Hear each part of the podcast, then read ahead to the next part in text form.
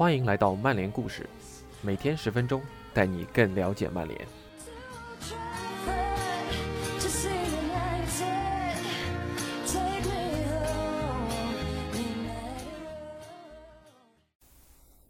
马蒂奇老了，这是不用争论的共识。所以废话不多说，我们要开始寻找接班人。BT Air 寻找下一个马蒂奇。来源：Breaking the Lines，作者：DBA Football。今年七月六日，曼联官宣马蒂奇续约时，很多球迷都是以嗤之以鼻的态度。当时距离马蒂奇年满三十二岁只有不到一个月，如果履行完这份新合约，他将在曼联待到二零二三年的夏天，也将年满三十四岁。然而，外界对于马蒂奇年龄的担忧，并不能掩盖一个残酷的事实：曼联现在阵中。并没有哪个个体能够替代马蒂奇的作用。上赛季英超重启后，马蒂奇成为了首发名单中的一员，并不是索尔斯克亚一时冲动的决定。马蒂奇这类中场球员已经越来越稀缺了。他能成为防线身前的屏障，能用自己的盘带破解对方的高位逼抢，能轻巧地借助一次传球让球队继续组织进攻，能凭借自己的位置感和身体素质。破坏对方的进攻连线。总而言之，他能给球队带来平衡。自从2014年加盟切尔西以来，马蒂奇就成了英超赛场上不可忽视的一名球员。不过，鉴于他已经32岁，球队必须接受他已经过了巅峰期的事实。通过 Go Analysis 和 Mark Carey 九三提供的数据，我们可以看看哪些年薪中场。最为符合曼联给马蒂奇找接班人的需求。先从 Mark Carey 的数据说起，我们可以通过二十五项不同的数据指标来看看欧洲五大联赛中哪些球员与马蒂奇最为相似。通过数据检索，就能看到马蒂奇有多特别。在球员比较搜索中，并没有球员与他的比赛风格和技能足够相似。最接近的球员是霍伊比尔。但是相似差值也达到了六，最高值为十，而霍伊比尔才刚以一千五百万英镑加浮动的转会费加盟热刺不久，合约签到了二零二五年。列维显然不可能让曼联轻轻松松的带走他，因此尽管他是搜索结果中最接近马蒂奇的球员，咱们还是不得不把他的名字划掉。达维普洛佩尔。弗洛里安格里利奇、马托亚洛和马滕德鲁恩也出现在了初筛名单上，但他们和霍伊比尔一样，都在二十五岁甚至二十五岁以上，所以也划掉。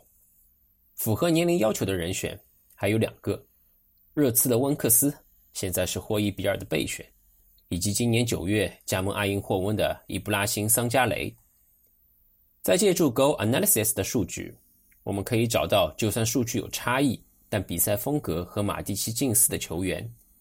马蒂奇在中场节拍器这个角色上的表现非常出色，还能胜任直接推进中场的角色。通过对来自三十二个联赛的数百名 U 二十三中场球员的分析，我们可以看到哪些球员的场上作用与曼联的马蒂奇最为接近。而我们得到的答案是温克斯。和贝尔格莱德红星的彼得洛维奇最接近马蒂奇的比赛风格，尽管他们都没有在各自球队坐稳主力位置。贝尔格莱德红星主帅斯坦科维奇更倾向于选择经验丰富的塞戈萨诺戈，但是这两名球员更擅长扮演节拍器和推进中场两个角色的特点，倒是和马蒂奇高度契合。在数据层面和比赛风格层面分别进行搜寻后。我们可以把候选名单缩小到三名 U23 中场：伊布拉辛·桑加雷、哈里·温克斯和涅戈舍·彼得洛维奇。在这三人当中，桑加雷是当前最有能力出任马蒂奇长期接班人的人选。科特迪瓦人倾向于以较高的频次带球从后场杀到前场，这种比赛风格带来的风险是在危险区域将球权交给对手。但是考虑到桑加雷的技术能力，倒是值得球队为此冒险一下。此外，桑加雷传球覆盖范围和马蒂奇类似，下脚抢断的时机判断也不错。当然，他的传球精度还没办法和塞尔维亚人相提并论。图鲁兹上赛季不幸降级后，桑加雷于今年九月二十八日加盟埃因霍温，并签下了一份五年的长约。此后，他成为罗杰·施密特的首发球员之一。这名二十二岁的年轻中场将出色的身体素质和宽阔的场上视野良好的结合在了一起。他也能用自己的带球撕开对手的防线。从二零一七至一八赛季到二零一八至一九赛季，法甲赛场上只有恩东贝莱的带球成功率比桑加雷更高。二十四岁的温克斯在波切蒂诺和穆里尼奥任内都曾以后腰身份有过亮眼的表现，处理球相当冷静，场上视野以及对比赛的阅读都值得称赞。温克斯总是会寻找合适的传球选项。哪怕自己的比赛会显得缺少观赏性，他也总能出现在合适的位置上，让球队能流畅的控球。可以说，温克斯就像是教科书般的中场节拍器。这位英格兰人也借助自己的预判能力和位置感，第一时间化解对方的进攻。但他最大的劣势在于身体素质。温克斯身高一米七六，比马蒂奇矮了十八厘米。体重六十五公斤，又比马蒂奇轻了十八公斤。马蒂奇既能照顾到对方的地面推进，也能防住长传带来的空中威胁，而温克斯没有防空能力，也不大可能深深的练出来。如果曼联选择引进温克斯出任马蒂奇的接班人，那他们就需要为他再安排一名个头更高、身体素质更好的中场搭档。尽管身体素质是短板。温克斯还是和马蒂奇有不少共同点的，尤其是持球能力。